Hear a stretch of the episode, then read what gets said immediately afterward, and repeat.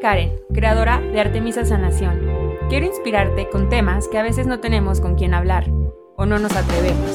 Sana Sana, un espacio donde los sentimientos, la sanación, la energía, la magia, la intuición y el corazón tienen fase libre. Resonemos, hoy aquí hay un mensaje para ti.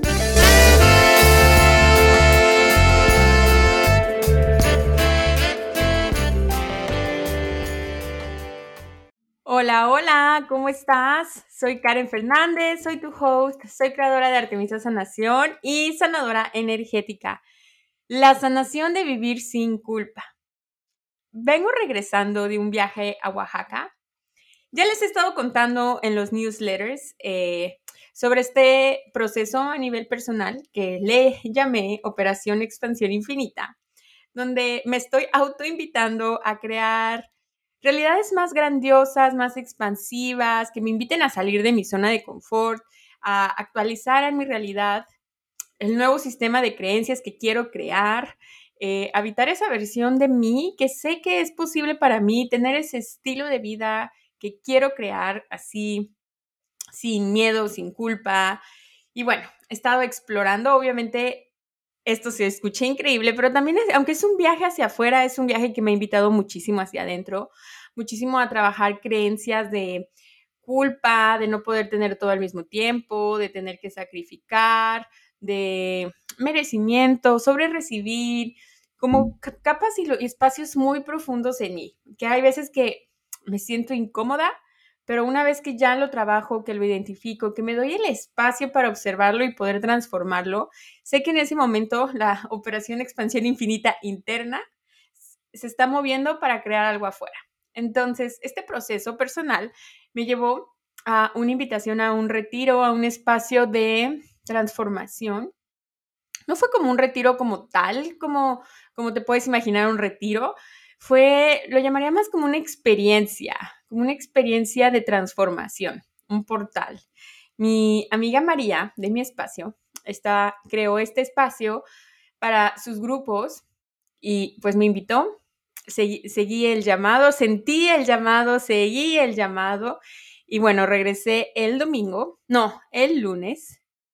Y les quería contar un poco más de esto en el newsletter, pero la verdad es que todavía lo estaba integrando. Fueron días muy, muy movidos, o sea, muy movidos físicamente de que hicimos mucho, pero mucho que movió y sacudió el corazón, mis células, mi cuerpo. Fue un viaje del cual estoy muy agradecida una frase que me dijo mi hermana de los viajes es que al, final es el alimento que nos llevamos en el alma. Y de verdad que sí, en este viaje fue como un despertar de un sueño que no sabía o que no estaba consciente que estaba teniendo. No un sueño de deseo, sino un sueño de estar dormida, eh, que ni siquiera había notado que estaba dormida en esa parte. De este viaje sentí, me sentí muy yo, me sentí muy libre, me sentí abierta, viva, me sentía de colores y tuve muchísimo este llamado a abrir y activar mi corazón. De hecho, estuvo muy claro el, el, primer y segundo día, sobre todo el primer día, estaba muy mental, estaba súper en mi mente, con pensamientos repetitivos, obsesivos, cosas del pasado. Claro que todo es perfecto porque al final fue lo que fui trabajando poco a poco, y me costó mucho trabajo, la verdad, al principio, eh, como desbloquear eso y llegar a esa parte de mí que, que es más liviana, más ligera, más expansiva, sin tanto juicio, más bien sin juicio. Me fue costando trabajo. Siento que es como un elevador que estaba atorado como en el piso de mi mente y que requería bajar al, al piso de mi corazón, aunque soy muy cursi, pero estaba ahí, en la mente, en la mente, en la mente. Entonces, pues bueno, una de las grandes cosas que, que trabajé ahorita en, en, estos días en Oaxaca fue el soltar, ¿no? Y el soltar se oye como súper romantizado, creo que es de los mensajes que más me llegan de cómo soltar esta relación, cómo soltar a esta persona, cómo soltar, cómo ya quiero soltar y soltar y queremos soltar, pero realmente muchas veces no queremos soltar, nos da pánico soltar, eh, creemos que soltar es la parte como de ya lo dejo caer y se me olvida. Pero realmente soltar no nos invita a olvidar o avanzar y nunca volver, voltear atrás.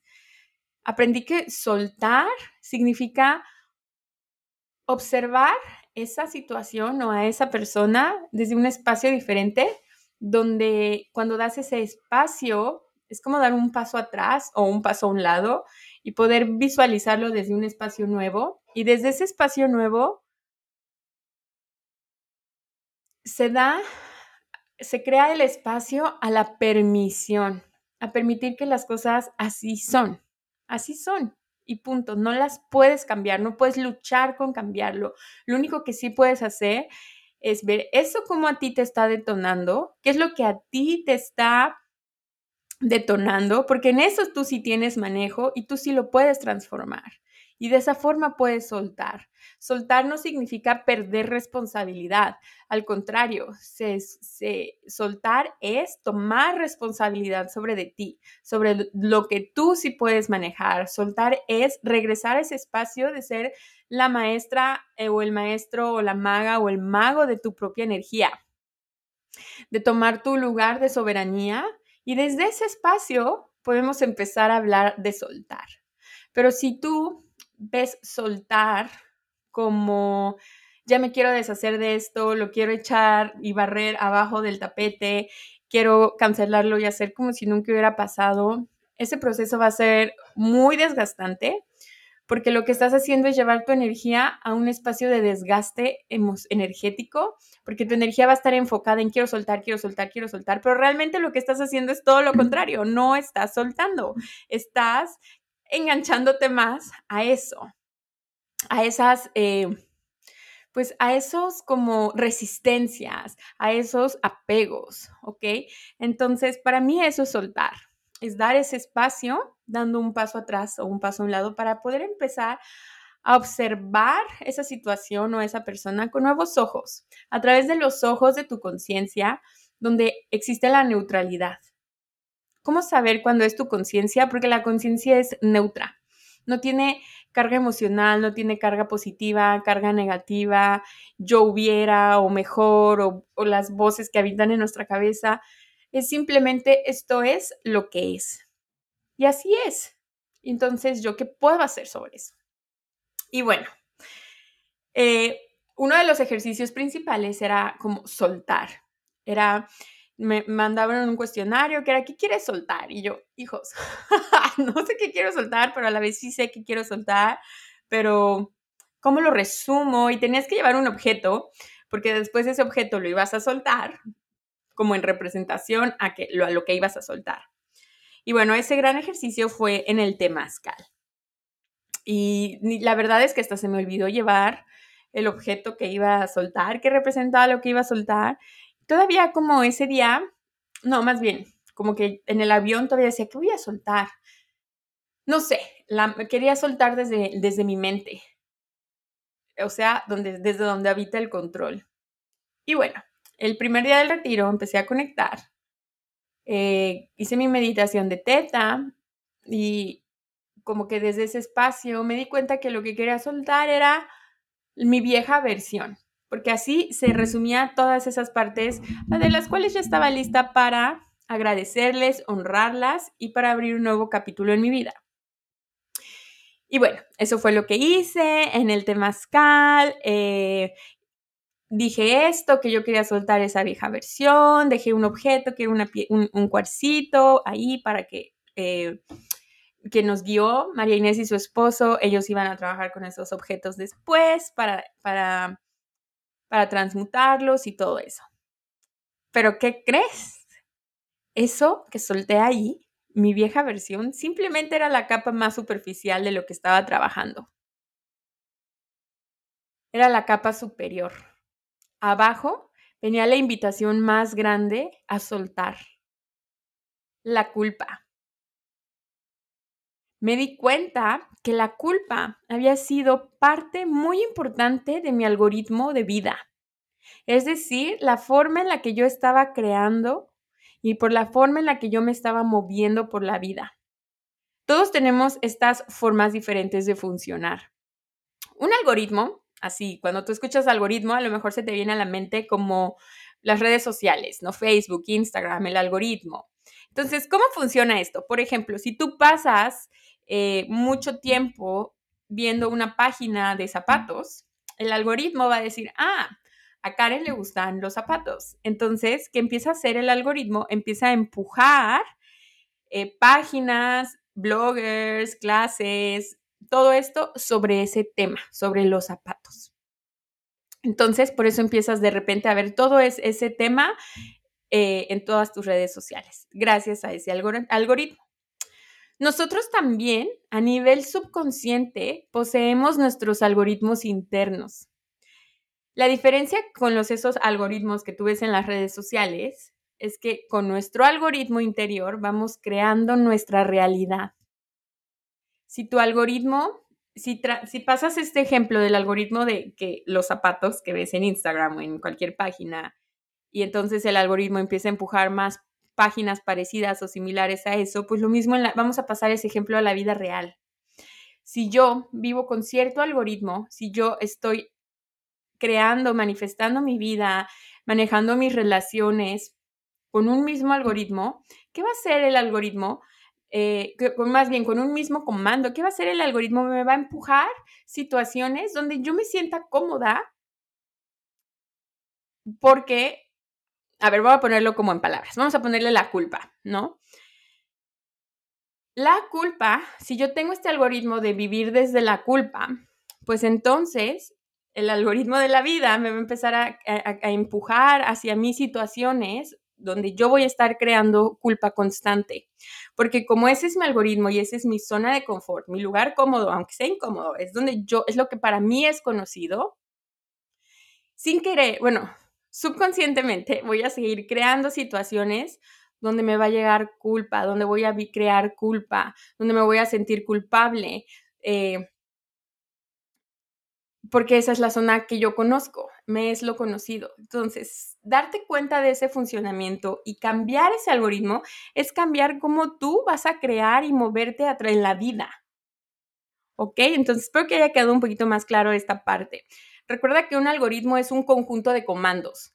Entonces, tus creencias, tus formas de pensamiento, tus patrones, tus sentimientos, tus memorias de cuando eras chiquito, forman, van formando el tu propio algoritmo.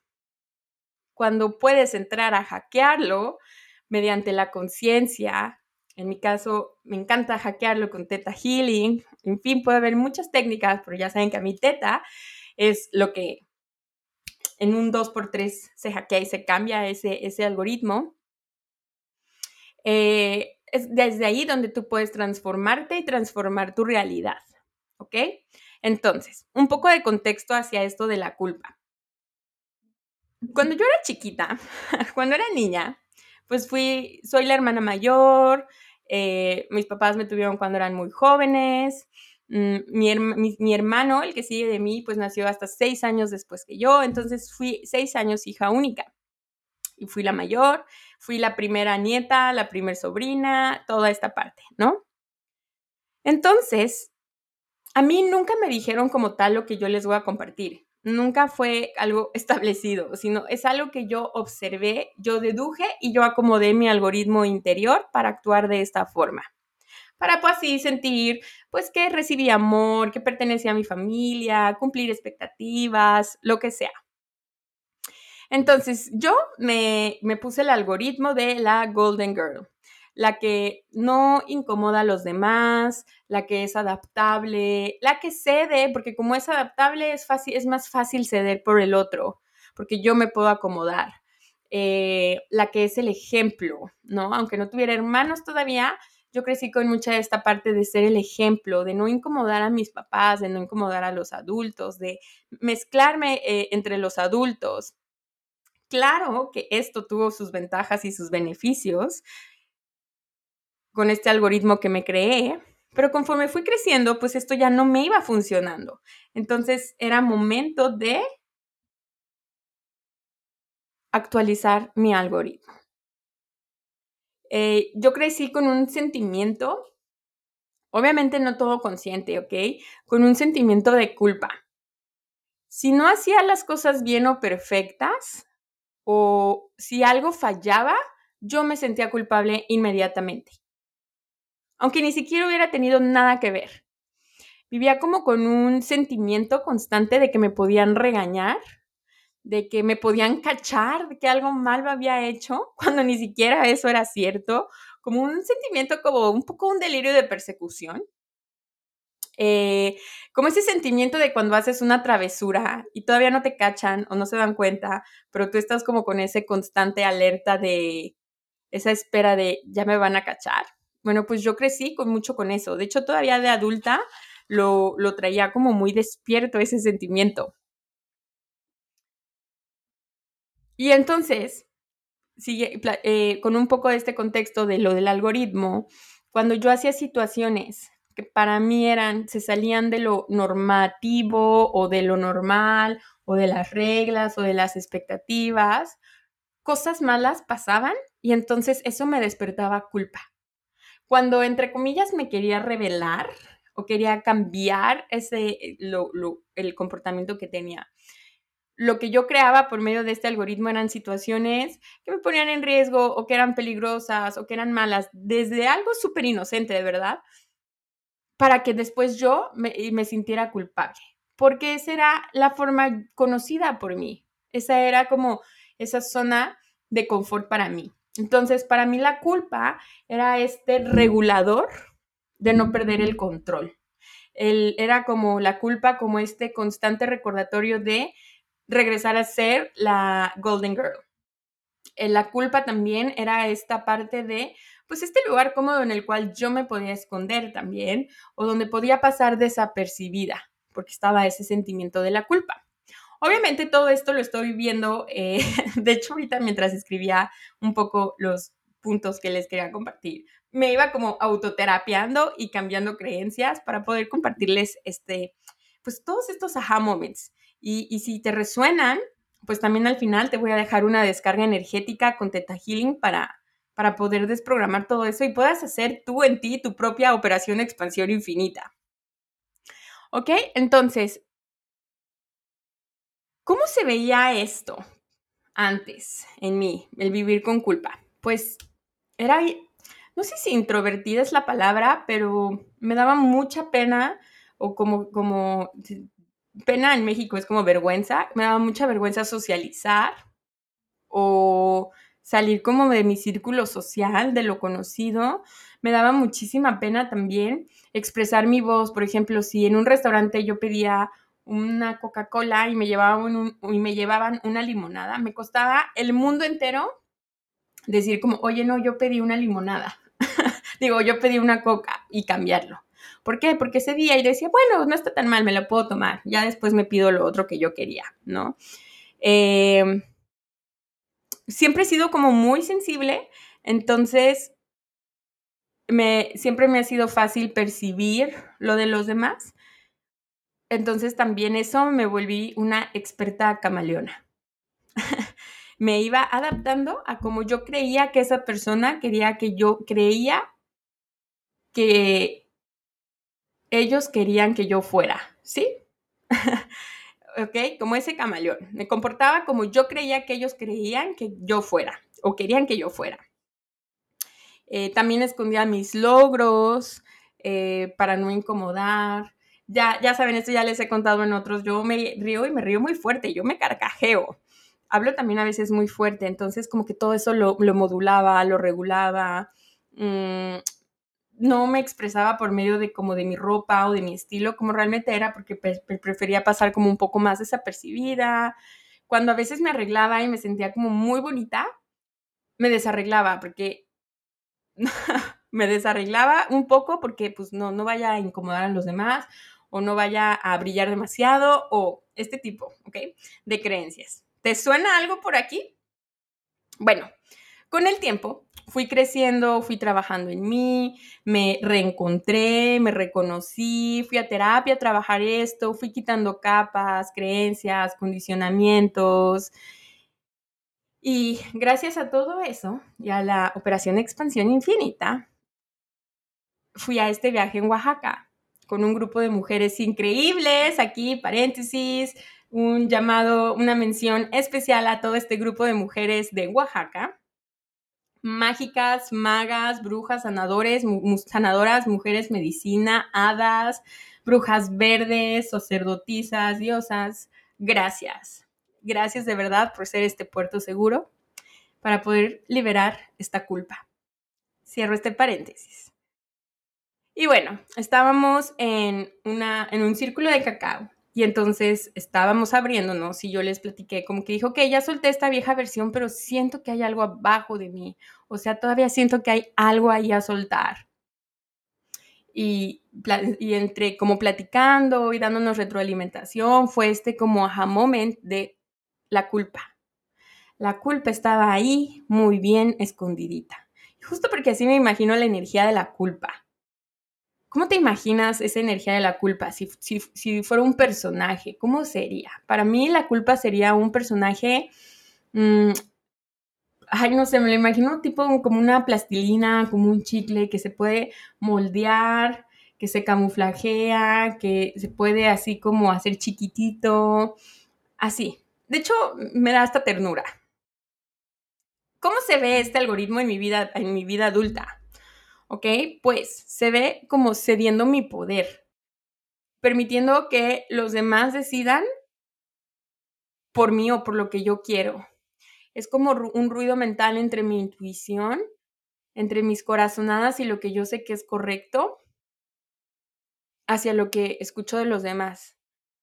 También la culpa a veces me invitaba a jugar más chiquito, a bajar precios, a, por ejemplo, en mi trabajo, ¿no? A bajar precios, a dar exceso de becas, a hacer armar como grupos muy chiquitos desde el principio porque era, ¿y qué tal si no se llenaban? Y ahora ya los armo a veces chicos por puro gusto, por puro que me gusta saber de esta intimidad, ¿sabes? Entonces así también se veía, se veía como les conté también en los mailings, em, es que me escondía y yo dije, este tipo de actitudes estos, estos patrones no están haciendo clic con la versión de mí que yo quiero ser, con lo que yo sé que es posible para mí.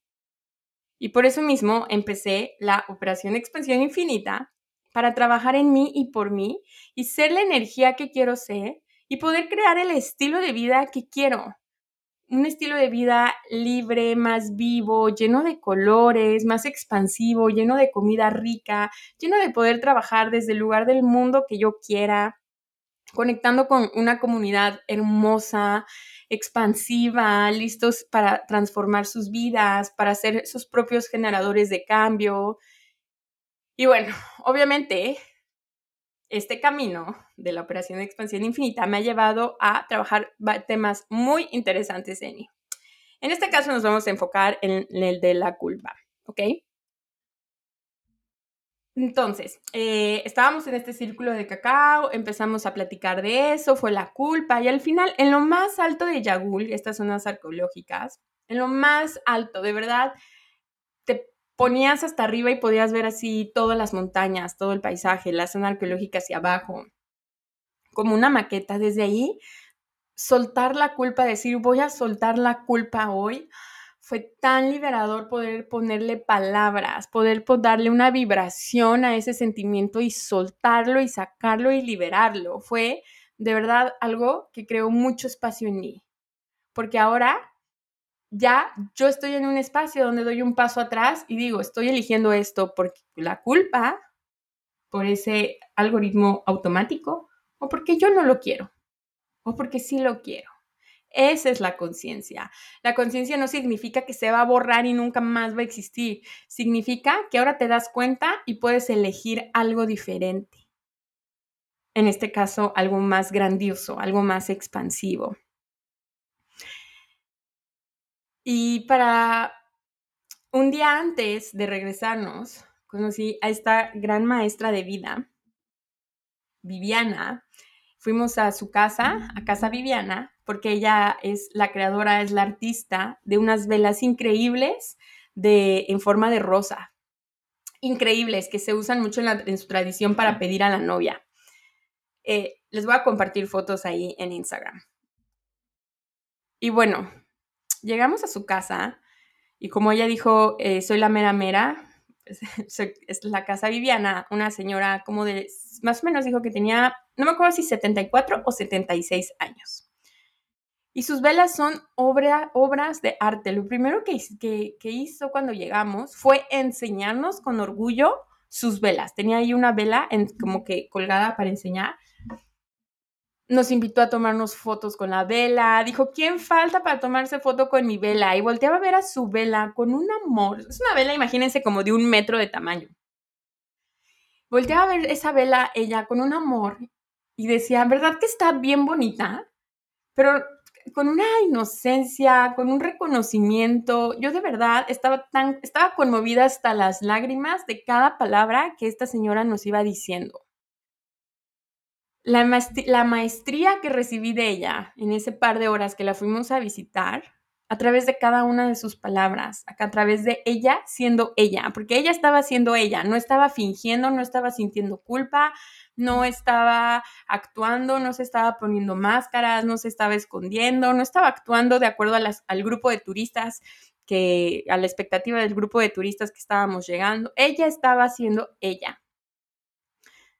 Y siendo esa energía, fue donde yo cerré esta maestría de vida el orgullo con el que mostraba su trabajo, a lo grande, sin esconderlo, sin culpa, sin jugar chiquito, sin y reconociendo más bien la importancia de sus creaciones, todo su trayecto, todo su camino de vida. Ella nos platicó que ella no fue a la escuela, entonces no sabía ni leer ni escribir, no sabe. Entonces, cuando ella se casa, ella le dice, ella trae como esta sensación de que pues quiere trabajar, quiere generar dinero y que ella misma se preguntaba, ¿cómo voy a hacer dinero? ¿Cómo voy a hacer dinero? Y que ella en su casa tenía un rosas, las flores, las rosas. Y que se les quedaba viendo hasta que decidió agarrar una rosa, se fue a su cocina, agarró una rosa, la observó y le empezó a despetalar, a quitar los pétalos. Y empezó a ver cómo estaba formada, porque de esta forma dijo, yo cómo puedo formar una flor. Es más, todavía ella ni sabía que lo iba a hacer Vela. El primero fue, voy a observar y ahí estaba despertando su creatividad ella sin saberlo. Ahora porque le podemos poner palabras y existen posts y podemos hacer reels de esto, pero ella lo que estaba haciendo era seguir su sabiduría interior. Voy a agarrar una rosa, voy a ver cómo está hecha y yo no sé cómo, pero de aquí yo voy a crear algo. De verdad, esta señora fue muy adelantada a su época. Entonces dice que llegó su esposo y le dijo, ¿qué estás haciendo, Viviana? Estás loca, estás deshaciendo la flor. Y que ella dijo, sí, sí, déjame, por favor, dame unos momentos sola. Y ya, que ella se quedó haciendo eso. Entonces, a partir de ahí, de ese primer momento donde ella observó esa rosa y empezó a, a, ver cómo estaba hecha, pues ya empezó a crear sus velas. Y sus velas, obviamente, son como pétalos de rosa. O sea, como unas rosas. Y cada pétalo va hecho individualmente y de repente ya hizo flores y más flores de colores y fue creciendo y todo. Pero bueno, el chiste es que armó su primera vela y la llevó a la iglesia de su pueblo y todos como, wow, esa vela increíble y le dijeron, ¿dónde la compraste? Y ella dijo, como por ahí, por algún lugar. El chiste es que después le empezaron a hacer pedidos y los pedidos han sido cada vez más grandes, más reconocidos. Imagínense que sus velas están hasta en una galería de Nueva York. Ella ha ido a esa galería, ha, viajado por el mundo a través de su creación. Sus hijos y sus nueras están siguiendo este legado. Y hubo un momento que ella nos llamó y dijo, vean, aquí es donde Nos llevó una primera parte donde es donde estaba la parte de cera, donde ella lo va armando, y después a la parte como de armar la vela, ¿no?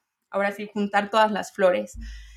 Y fui, fui ahí con Abil, una amiga, y de repente como que nos dijo que cuando ella ya no estuviera, ella sabía que ella iba a vivir a través de, esas flores, a través de sus velas, y se le llenaron sus ojos de lágrimas.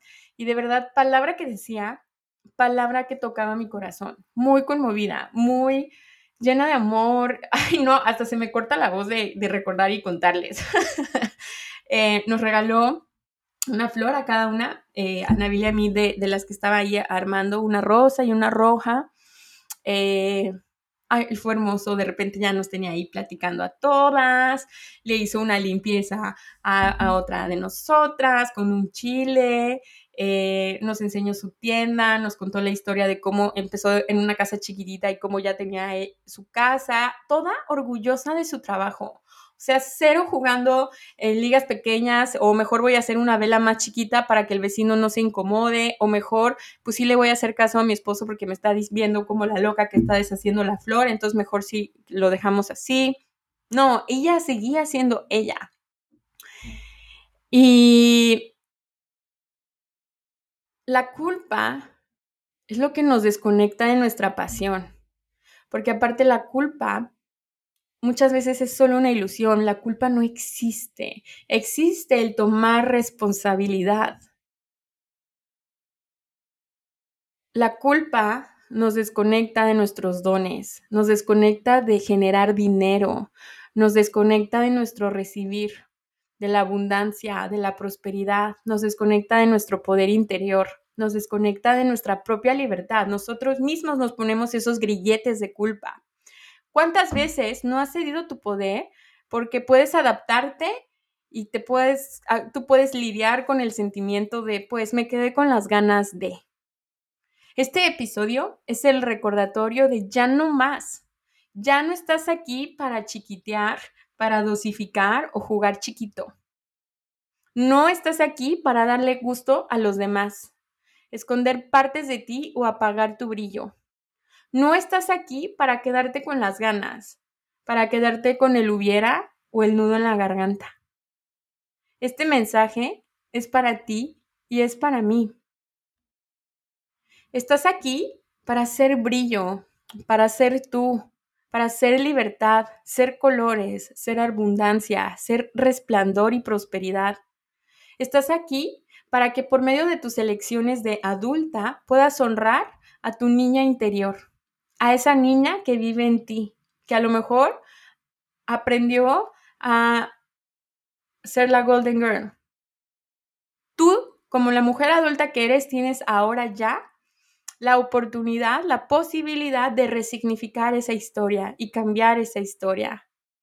Estás aquí para seguir tus corazonadas y explorar hacia dónde te llevan. A lo mejor puedes crear la vela más bonita y dar luz porque literal, la señora Viviana da luz al mundo a través de sus velas. Está creando luz. Ocupa tu lugar tanto que, que no haya duda de que esto eres tú. Ocupa tu lugar, por favor, que a nadie le haces el favor quedándote atrás. Y cuando lleguen en esos momentos de culpa, vas a decir, Dios, ¿Cómo puedo ser contribución para el mundo? ¿Cómo yo desde mi libertad, desde mi autenticidad, desde mi luz, desde mis dones, puedo contribuir al mundo y el mundo cómo puede contribuirme a mí? Muéstramelo. ¿Dónde crees que vas a crear más para ti y para el mundo? ¿Escondida detrás de la ventana, como diría Yuri? o saliendo a tu propio campo de juego con tus propias reglas. De verdad, imagínate un mundo de personas que ya no se estén guiando por la culpa y que se estén guiando por sus convicciones del corazón. Personas que estén buscando crear su plenitud, su felicidad.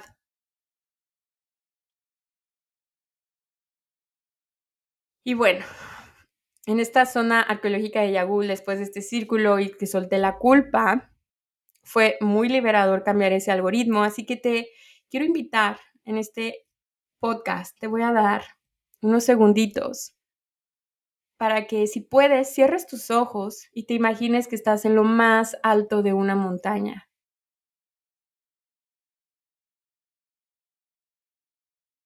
Y aquí vas a decir en voz alta lo que vas a soltar ese algoritmo de vida por el cual ya no estás dispuesta a seguir guiándote.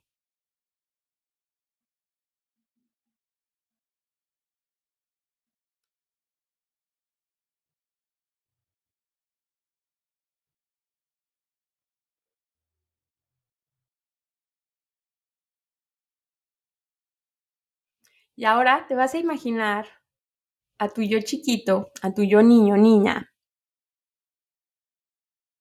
y le vas a decir en tu mente o en voz alta todo lo que te hubiera gustado escuchar en ese momento.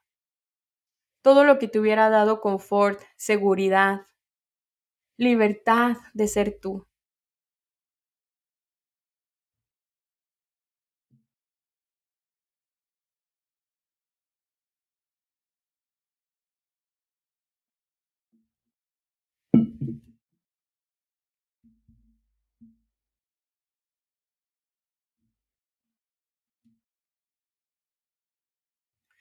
Estamos viviendo momentos muy, muy interesantes a nivel humanidad, a nivel proceso de la Tierra, con mucha dualidad.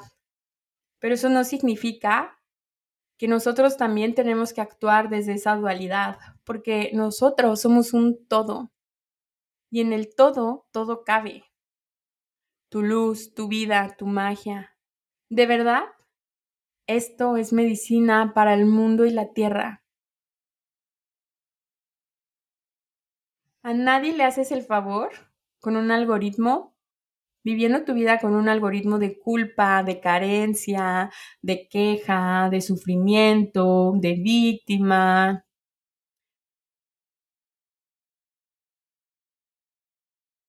Piensa en una persona así, que traiga un algoritmo que te detone. Como la dinámica que le subí a Instagram la semana pasada, de que pusieras los personajes de las series que te detonaban que yo les di el ejemplo de Carrie de Sex and the City, bueno, pues trae aquí a esa persona. Eso que te está detonando de esa persona habla de algo que tú no has observado y dejado libre dentro de ti. Y ahí también está esa forma de algoritmo. Ok, pues vamos a hacer la descarga energética. Me das permiso en este momento de liberar de ti, de tu sistema nervioso, la culpa. Que sea liberada, enviada a la luz y que regrese a ti amor incondicional. Que el Creador te muestre en el aquí y en el ahora lo que es y lo que se siente, vivir tu vida y generar tu vida, tomar tus elecciones, relacionarte sin culpa sabes ya lo que es, lo que se siente, que es posible, que lo mereces, que eres digna, que ya lo haces, que te es fácil, que sabes cómo, sin sentir miedo, sin sentir culpa, sin sentir que esto va a crear separación, drama, trama, en todas las áreas de tu vida. Gracias, hecho está, hecho está, hecho está. Vamos a liberar las memorias de shock de todos los momentos donde sentiste que algo fue tu culpa. Vamos a enviarlos a la luz y que regrese amor incondicional a todos y cada uno de esos momentos. ¿Me das permiso? Vamos a liberar la creencia de que tengo que vivir cumpliendo las expectativas de los demás y vamos a instalar lo que sí, lo que se siente, vivir en libertad cumpliendo todos tus sueños desde tus propias reglas. ¿Me das permiso? Muéstramelo. Inhala y exhala y siente cómo se les creó espacio en tu pecho. Y enfrente de ti vas a imaginar una esfera de luz. Y vas a meter aquí, como si fuera una computadora, el algoritmo con el que ahora quieres crear tu vida. Amor, abundancia, prosperidad, expansión infinita, alegría, salud, bienestar, plenitud, paz interior, paz mental, vas a tomar esa esfera y la vas a jalar hacia tu corazón. Y vas a sentir cómo, como una computadora, como una gran computadora, se empieza a reprogramar todo tu sistema nervioso, todos tus sistemas energéticos. Gracias, hecho está, hecho está, hecho está. Inhala profundo y exhala. Y este capítulo tiene una dedicación especial hacia todas aquellas personas que están creando cambios en el mundo. Mi gratitud a todas esas personas que viven a través de su pasión, que les encanta compartir su pasión, que crean obras de arte, que enseñan, que comparten su legado de sus ancestros, a todas esas personas que aman México, y que nos comparten lo que es México.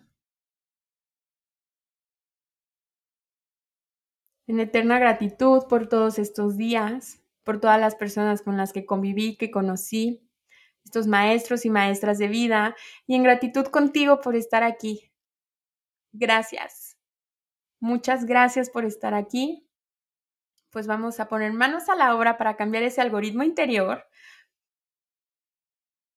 Gracias. Nos vemos a la próxima porque tengo una meditación de un mensaje que canalicé también en este viaje a Oaxaca que te quiero compartir.